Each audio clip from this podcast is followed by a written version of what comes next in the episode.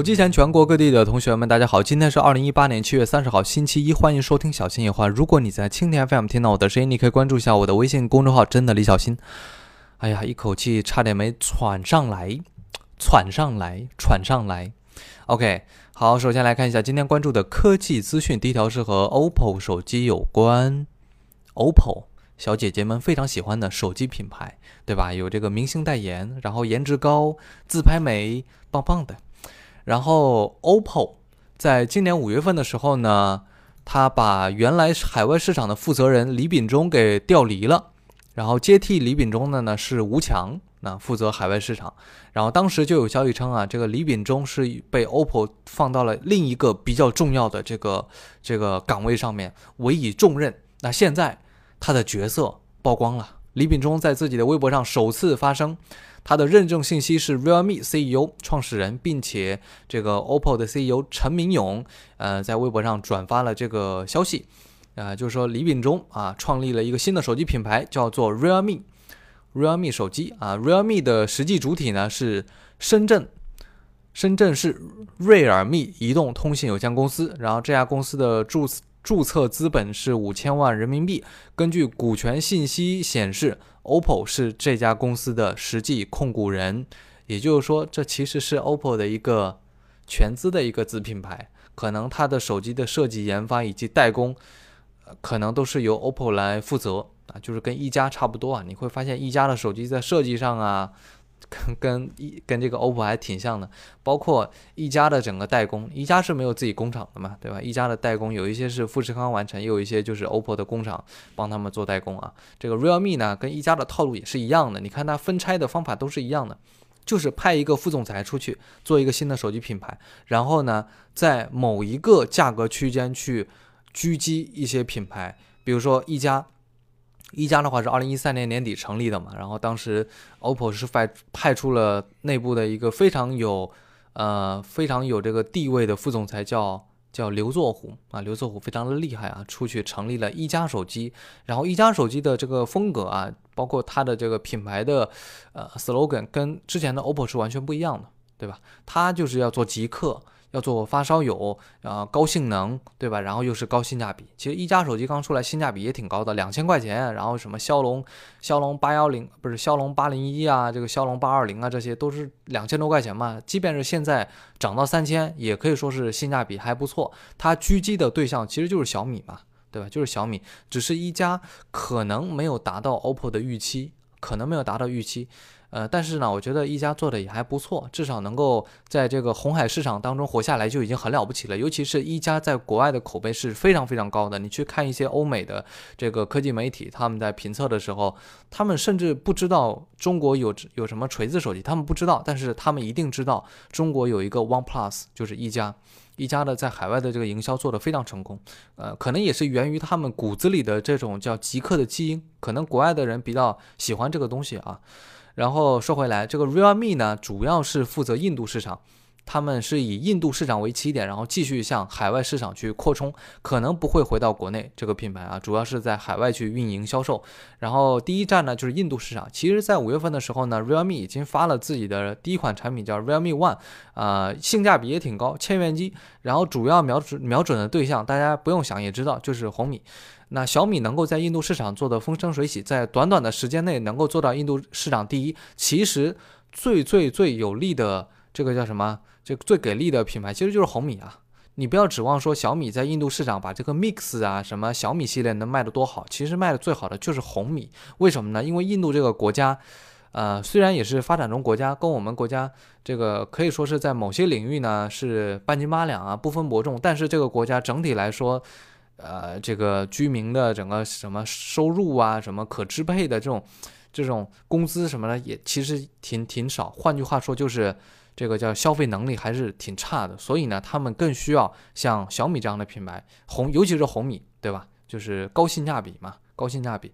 其实像什么三星啊这些，在印度卖的就不太好，包括 OPPO，对吧？包括 OPPO，因为当这个印度人发现，哎，小米来了，我我为什么买 OPPO 呢？对吧？印度人他他又不傻，是吧？而且感觉这种在国内玩的比较溜的这个什么明星代言啊，什么综艺节目啊，好像在印度市场效果就不那么的不那么的好。所以 OPPO 为了对吧力挽狂澜啊，推出了一个 Realme One 品牌啊，也是延续之前一加的打法，希望能够在。呃，千元级领域能够狙击小米啊，我们也希望 Realme 毕竟是国产品牌嘛，在海外市场能够做的也像小米一样风生水起。补充一下啊，就是小米为了进军欧洲市场，那前一段时间好像成立了一个新的品牌，叫做叫做什么东西？POCO 还是什么品牌的？就叫 POCO Phone。这小米在欧洲市场成立的一个子品牌，我这名字我我听的就是感觉怪怪的，POCO 好吧？呃，其实很多手机公司呢都有这种双品牌的战战略啊，比如说华为就非常的成功，相当的成功。你华为品牌本身给人的形象是什么呢？跟金立就差不多，很土嘛，很 low 嘛，对吧？很土很 low，然后商务风，呃，中老中老年用的比较多，然后年轻群体呢就不吃你这一套。然后华为为了就是为了这个叫呃挽回一些。这个年轻群体的这个市场，然后就推出了一个荣耀品牌，也是跟小米去竞争。然后在年轻呃朋友当中，这个荣耀好像已经快快快要和这个华为要。区分开来了，觉得荣耀好像就是一个很独立的品牌，然后卖的手机呢，啊很便宜，对吧？性能也还不错，然后颜值也还可以。那尤其是荣耀八之后，荣耀的手机其实，呃，都挺好看的。包括华为还有那个什么 nova，什么女性手机，其实就是年轻群体的手机啊，就是多品牌的战略非常成功。目刚才我看了一个数据啊，好像说今年的上半年的整个销量的话，OPPO 第一，vivo 第二，然后这个叫下面就是。华为和荣耀，荣耀之后才是小米，就是华为的子品牌荣耀，整个的销量都是要比小米要高的，可想而知，荣耀加华为的双品牌的总销量。是在国内是稳稳的排在第一第一名的，是比这个 OPPO 要高的。那虽然 OPPO 跟 vivo 这两家公司比较的接近，他们幕后可能就一些投资方啊也是比较的关联，有这个叫什么段永平、步步高什么的。但是这两家公司目前来讲呢，还是比较独立，甚至说在线下市场，他们其实是以一种竞争的对手的一种一种关系，在这个在这个生存啊。这两家公司其实还是比较独立的，只是他们的产品啊，包括呃运营啊这种呃营销套路啊，包括价格啊，就是比较接近而已，会让你觉得是一家公司。其实这是两家完全独立的公司啊。好，下面来看到的是和魅族手机有关的消息。哦，我刚才看那个数据啊，魅族手机也比较惨。啊，排在小米之后，但是跟小米的话就差距就特别特别大。我简单跟大家说一下这个数据啊，这个数据呢是赛诺公司给出的，二零一八年上半年中国智能手机呃市场各大品牌的销量情况。那可以看到，二零一八年上半年整体的市场销量的话，呃，销售量啊不是出货量就是销量。OPPO 的话是三千八百一十三万台，vivo 是三千五百五十一万台，下面就是。苹果三千两百一十一万台在中国市场啊，然后第四名是华为三千零五十七万台，呃，然后下面是荣耀两千八百三十七万台，啊，第六名才是小米两千六百七十万台，这是中国市场上半年的整体的这个销量，可以看到前六名的话都是两千万级别以上的，尤其是 OPPO 三千八百一十三万台，整个销量接近四千万啊，还是比较高。这个数据呢可能不太准，但是整个排名我觉得也差不多啊。这个华为加呃荣耀双品牌的销量是超过接近六千万台，所以它肯定是遥遥领先嘛，在国内是遥遥领先的。啊，小米的话不是太给力吧，两千六百万台销量还还可以。然后第七名的魅族就比较惨啊，六百九十八万台，不到七百万台上半年的销量，所以。呃，魅族全年的总销量差不多也就一千万台左右。如果他们的魅族十六能够打开局面的话，可能会超过一千五百万台，甚至两千万台都是有可能啊。然后第八名是三星，啊，三星也比较惨，呃，三百八十四万台的销量。但是考虑到三星卖的都是这个什么高端机嘛，啊，所以他们的利润其实也还不错。呃，第九名是金立啊，三千不是三百七十三万台，哇，金立作为一个老牌厂商。比较惨，呃，可能会是下一个倒下的这个老牌手机公司啊，酷派什么的就不用谈了，基本上是，呃，会被归类到其他里边去了啊。昨天酷派不是说要发一手机吗？今天发了啊，七九九那手机那配置其实也不太推荐啊。我昨天就讲了，那手机七九九的话卖都嫌贵。其实呢，酷派当年也是做这个子品牌战略的，就是推出了大神手机。其实大神手机什么 F 一啊，什么 F 二啊，还有什么大神的那个大屏手机，其实很有机会的。当年就是呢，后来被三六零搞了一下，就是三六零好像。也挺热衷于做手机的，要插进来，然后插进来之后呢，就东搞西搞，然后后来乐视又搞了一下，就酷派手机就彻底完蛋了，你知道吧？所以我个人啊，就是事后诸葛亮一下啊，就是从现在来看的话，如果当年啊，就是酷派凭借自己本身的渠道能力，包括研发的能力，在专利上的积累，就是安安静静的去做双品牌，比如说酷派的品牌，然后大神的品牌，就一起做的话。在现在不见得他们会没有机会，可能还是有机会的，只是东搞西搞啊，被三六零搞了一下，被乐视搞了一下，现在就基本上是属于凉凉的状态，苟延残喘当中啊。好，下面来看到的是和电影方哦不对，不好意思啊，下面是和魅族有关的消息。刚才说了说了一下，魅族的销量比较惨呢，这个希他们还是呃寄希望于。魅族下一款旗舰机魅族十六能够在销量上面有所这个增长啊！这款产品呢，目前已经定了，将于八月八号在北京演艺中心发布。然后海报给出来的就是说我不是刘海平，我只是知道不乱设计就是最好的设计。其实你会发现，魅族的营销呢，就是他总能把自己的一些不是特别优势的东西说成给优势啊！就是现在所有人所有的人都在做刘海平。呃，甚甚至有些厂商呢，会把刘海屏当做一个优点去宣传，你知道吧？很多厂商都是这样干的，毕竟他们会觉得苹果是刘海屏，所以他认为刘海屏是一个优点。当然，我们不能说刘海屏到底是优点还是缺点吧。呃，反正从屏占比上来讲的话，魅族十六这个手机其实是不占优势的。可能在呃某些同学认为这样的就是对称的设计会在美学上更优秀一点啊。就是魅族的营销就是这个样子。如果他们的产品是七分的话，它的营销一定会吹到十分，甚至十二分啊！这是魅族营销的特点。然后这款手机将于八月八号在北京演艺中心发布，我们拭目以待。关于这个手机的一些特色啊，不是一些配置啊，什么东西的，之前已经讲了很多了，不再赘述。下面来看到的是和电影方面有关的消息。昨天我就讲过了，那个《西红柿首富》这个片子也还不错啊，笑点密集，然后这个笑点浓度比较高啊，笑点浓度比较高。然后上映仅四天还是三天，然后目前实时的票房是多少呢？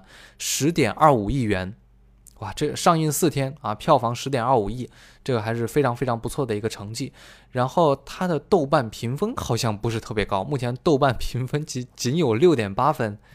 哇，再低一点可能就会被归到烂片行列当中了。呃，怎么讲呢？我觉得这个片子呢，整体来说还是不错的。你看电影嘛，到电影院看电影，无非就是看两种，一种是让让你开心的，另一种就是让你爽的嘛，对吧？让你爽的，你无非就是看好莱坞的科幻片，不是就是动作特效大片那种，就是很爽啊。然后喜剧片就是让你很开心。我觉得这个片子做到了让你开心，挺好，真的没有什么不好的。我现在特别。不喜欢豆瓣上一些，我感觉，感觉在豆瓣上写文写文章或者评分的那些人就过于装逼啊！真的就感觉自己好像读了一些书，感觉自己看了几部电影，就好像懂特别懂特别了解，然后看到这种片子就嗤之以鼻啊！垃圾烂片就是各种搞笑什么的，就不不不入他们的法眼，然后就给一个很低的评价。其实吧，我觉得艺术是属于大众的。豆瓣呢，还是一个比较小众，可以说是是一群文艺青年在自嗨吧。我的我的评价是这样，所以我很少看豆瓣上的东西。好，最后来看到的是和游戏方面有关的消息啊。最后来重点说一下这个游戏。昨天在德国柏林举办的 PGI《绝地求生2018》这个 FPP 的决赛第二。天的比赛当中，那 OMG 最后呢是以三千四百分的这个总积分的高分，那获得了 FPP 决赛的冠军。FPP 决赛的冠军为什么要说这个呢？因为我最近比较关注这个绝地求生的比赛，然后这次 OMG 来自中国的 OMG 拿了这个比赛的冠军，也是怎么讲呢？空前绝后吧，就史无前例啊！这个这次奖项对于中国电竞来讲是比较重要的啊，我可以简单跟你说一说啊。首先，《绝地求生》这个游戏呢，它分为两个模式，一个叫 TPP，还有一个叫 FPP 啊。这个中文的话就是第三人称和第一人称。我们自己在玩吃鸡的话，一般都是喜欢玩第三人称，就是可以看到你的角色、你的小人在跑的那个就是第三人称，对吧？这个就简单解释一下啊。然后我们国内的。这些职业战队啊，不管是职业战队还是呃娱乐主播，什么小叮当啊、十七兽啊、什么 QQQ 啊这些，他们玩的基本上还是第三人称为主啊。所以呢，中国战队呃给人的感觉就是第三人称要稍微强一点，然后第一人称的话是比较弱啊。尤其是欧美战队特别强，像欧美的这什么 WTSG 啊、Liquid 啊就特别厉害，第一人称厉害。你像欧美的话，他不仅是职业选手就喜欢玩第一人称，而且他们的主播选手，比如说什么 Strong 的呀，什么那个什么大胡子呀、祭神啊，这些就是玩第一人称会比较多一些，因为他们有这样的传统优势嘛，是打以前打什么 CS 啊、什么战地啊，还是什什么游戏，包括这个使命召唤啊，其实都是第一人称的游戏嘛，所以他们玩第一人称会比较多一些，有一些优势。所以没想到 OMG 在这次比赛当中，居然在 FPP 就是第一人称当中夺冠。这个是难以想象的，而且尤其是第一比赛日，就是前天的比赛，四场比赛，OMG 拿了三把吃鸡，这什么概念？三把吃鸡，一把第二，就是四场比赛，三三个第一，一个第二，这个这个成绩是史无前例的，也是空前绝空前绝后的，就之前不曾有战队做到过，以后我觉得也不会有，因为不会有这么一支战队实实力如此如此的强，而且运气如此的好。这个太难做到了，这不是用优秀就可以来形容，它甚至可以说是一种超神的发挥，超神的发挥，超水平，超神的发挥，特别的令人难以置信。你玩过《绝地求生》，玩过吃鸡游戏就会知道啊，它这个比赛的话是二十支队伍，而且是二十支来自全世界各地的顶尖队伍，它不是中国的二十支，它是全世界的最强的二十支二十支队伍。然后《绝地求生》这个游戏不可控因素太多了呀。比如说你开车啊开翻了，这个轰炸机被炸了啊，别人的神经枪就给你崩了头啊，这不可控因素太多太多，所以在这个游戏当中想要吃鸡难度还是特别特别大，而且还是我们中国战队不善于的第一人称，所以 OMG 第一天打完的话，我。我相信啊，他们自己都没有想到自己会拿这么一个成绩，而且解说也没有想到，中国的粉丝观众也没有想到，但是他们就做到了，非常的了不起啊！然后这应该是中国 FPS 游戏的一个里程碑，就是中国这种枪战 FPS 的一个里程碑。上一次中国团队拿到世界第一，还是要追溯到2005年的时候。呃，Alex 就是卞政伟带领的 WNV 战队在 WEG CS 项目当中拿了一个团体冠军，还是二零零五年，对吧？登顶世界就是 FPS 游戏的冠军。啊，十三年后，中国的 OMG 拿了这次绝地求生 PGI 二零一八 FPB 的冠军，呃，令人非常的激动啊，非常的激动。好，以上就是今天这个新闻的全部内容。我看一下时间。现在是北京时间二十二点四十二分。好，来回复一下各位同学的留言吧。简单的来分享一下留言。今天是周一，是吧？每周一是最令人痛苦的日子。好在晚上可以躺在床上收听一下小心夜话，多么开心，对吧？呃，这位同学名字叫爱你永远，他说新歌。但是你们打字的时候能不能严谨一点？不要，不要老给我打成歌唱的歌，你懂吗？就感觉好。他说：“我想问你，问你的是目前笔记本好用的，推荐一下。”我对笔记本不太了解啊，不太了解。其实你们懂的，高性价比可以关注一下小米笔记本，也可以关注一下联想的小新笔记本。对，联想有一个品牌笔记本的品牌叫小新笔记本，你可以关注一下。然后。有钱的话上苹果吧，因为我真的不太了解啊，非常抱歉。好，这个来看下一条，这同学名字叫月明，他说问你个问题：京东自营的 iPhone 真的不会有假的吗？为什么现在京东的 iPhone 八和八 Plus 比官网便宜好多了呢？你看的京东自营，京东自营，一般京东自营的话就不会有太大的问题。但是京东自营的价格跟官网应该不会有太大区别吧？你看的可能就是京东其他渠道的一些自营啊，就比如说一些手机店它自营，就是像什么苏宁啊什么什么，反正反正就是这种这种意思啊，可能会稍微便宜那么一点点，应该不会有什么问题啊。只要你买的 iPhone。不是假货，不是山寨的。然后呢，你出问题拿到这个叫苹果的官方的零售店去维修什么的，他就不需要你看看你发票的。只要你在中国大陆买的国行版，那不需要看发票，有问题直接找他就可以了，对吧？其实京东上便宜吗？我觉得在淘宝上可能更便宜，呵 呵便宜的令令你有点小惊喜啊。好，下面来看到的是什么呢？这同学，嗯。他的头像是蜡笔小新。他说：“听说坚果的 TNT 要凉凉了，不知道是真是假。”我觉得还行吧，因为那个 TNT 呢，我估计锤子也没想卖，因为呢，估计也没人买，你知道吧？好，下下面来看下面一条。这个同学名字叫奋斗青年，他说：“酷派手机真的是不行，早期给人的印象就不好，如今又发发个这么搞笑的手机，啊，酷派早就不行了。我觉得二零一五年以后他就没有希望了。”其实酷派在进入智能手机之后呢，就不太行。一二年、一三年其实就就很差。其实那个时候呢，刚刚有智能手机比较流行吧，然后很多同学就是不懂手机，然后就到呃手机店，不是叫运营商的那个门店，什么联通啊、移动啊，然后到他那边去买手机。他那边一般都是以这种酷派啊，中华酷联嘛，中华酷联其实。就是和运营商搞在一块儿，然后去卖手机的嘛，所以很多同学就是吃了亏啊，买了一个几百块钱，甚至说办卡送手机的那种，其实就很垃圾啊。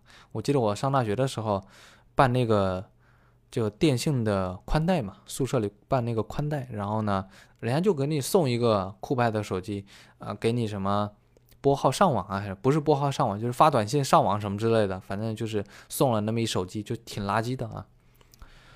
哎呀，其实品牌形象都是自己给毁掉的呀，都是做一些垃圾的东西。嗯，小米其实也有这样的这样的风险，就是很多人说小米手机不好，为什么呢？因为他们用的是红米啊。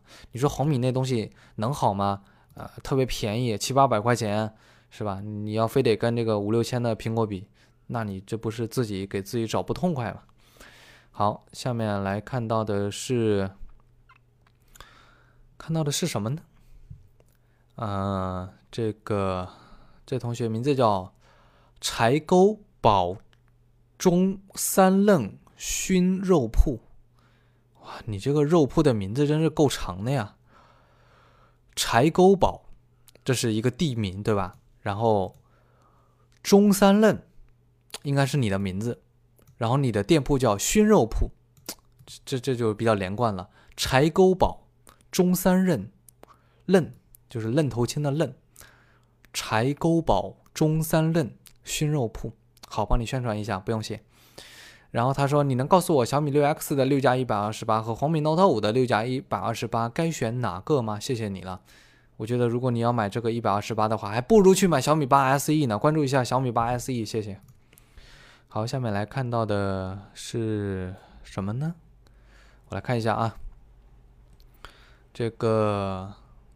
昨天文章的留言好像读到这里就差不多了。哎，看一条，这位同学他的昵称是一只小白兔，他说：“苹果七 Plus 有线耳机需要连接蓝牙才能使用吗？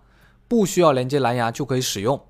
我指的是苹果原装的这个耳机，插上手机就可以用，不需要连接蓝牙啊。如果你需要苹果耳机的话，我店里有，淘宝新科技良品店，搜不到店铺，请搜索店铺号九二一五七五三二。”然后为什么有些同学发现买的这个苹果耳机需要连蓝牙呢？因为你买的是假耳机、山寨耳机、国产的那种耳机，它做不到苹果的技术，啊，它做不到苹果的技术，所以所以它只能通过一个蓝牙的方式去，就是它既要你插上去，它还要连连蓝牙，这个比较烦。这其实你买的是假耳机啊，大家不要贪图小便宜啊，去买那种几十块钱的、二三十块钱的苹果耳机，那很显然是假的呀，是不是？就我卖耳机的都都懂的呀，这个苹果耳机渠道价、成本价也不可能二三十块钱啊，兄弟，对吧？所以不要贪便宜啊！贪便宜，你说你买一耳机，用个几天用坏了，又又要买，这个多烦，是不是？好，关注淘宝新科技良品店啊。好，下面我们来看一下前天的留言吧，我简单读一读。二十五分钟了，再读两分钟，再读两分钟。嗯，这个同学名字叫徐梦婷，他说：“小新到底有没有女朋友呢？真的困惑好久了。”呃，目前没有女朋友。哎呀，上一个女朋友在今年年初的时候就分手了。听到了吗？好，下面来看到的是，看到的是谁的留言呢？嗯，看到的是谁的留言呢？哦，看到是他的留言，但是他是谁呢？还没有找到呢。哇，这个叫继续看啊，不好意思，继续翻，继续翻，天天翻。继续翻，还没有找到，就是留言太多了。呃，这个同学名字叫木朵，他说今天的 PGI OMG 真的是太牛批了，看的太精彩了，不愧是 FPP 第一进入 PGI 的。了解一下 TPP 第一的 4AM，在 TPP 决赛才十二名。哎呀，其实 4AM 嘛，在 TPP 和 FPP 打的其实都不是特别好。啊，与国际顶级强队相比还是有差距的。其实我之前也讲了，CM 的话上限比较高，那发挥起来不错的话也是挺好，但是呢就不稳定，你知道吧？由于这个队内选手年龄相对来说比较小，可能心态把握上面就不太好，不稳定。那就遗憾吧。如果是十七战队啊，流量战队十七战队去的话，可能名次会稍微好一点。啊，当然我知道 CM 战队实力也挺强啊，尾声也有很多粉丝，但是我就是十七兽的粉丝，怎么样来打我呀？之前很多人说我长得像叉 D D，我真的是挺难受的。为什么呢？因为我第一次看叉 D D 直播的时候，觉得这小孩长得真他妈丑，然后后来就有人说我长得像他叉 D D，你知道吧？还有之前啊，我很小的时候看那个那些年。那些年追过的女孩，那个主题曲不是胡夏唱的嘛？然后看了胡夏，我觉得这胡夏长得真他妈丑。然后很多年之后我做视频，有人说哇，你长得好像胡夏，只是低配版的胡夏。我操，我就很难受啊，相当难受。好，以上就是今天 小新话的全部内容。如果你想和我交流互动，可以在文章下方给我留言。晚安，明天见。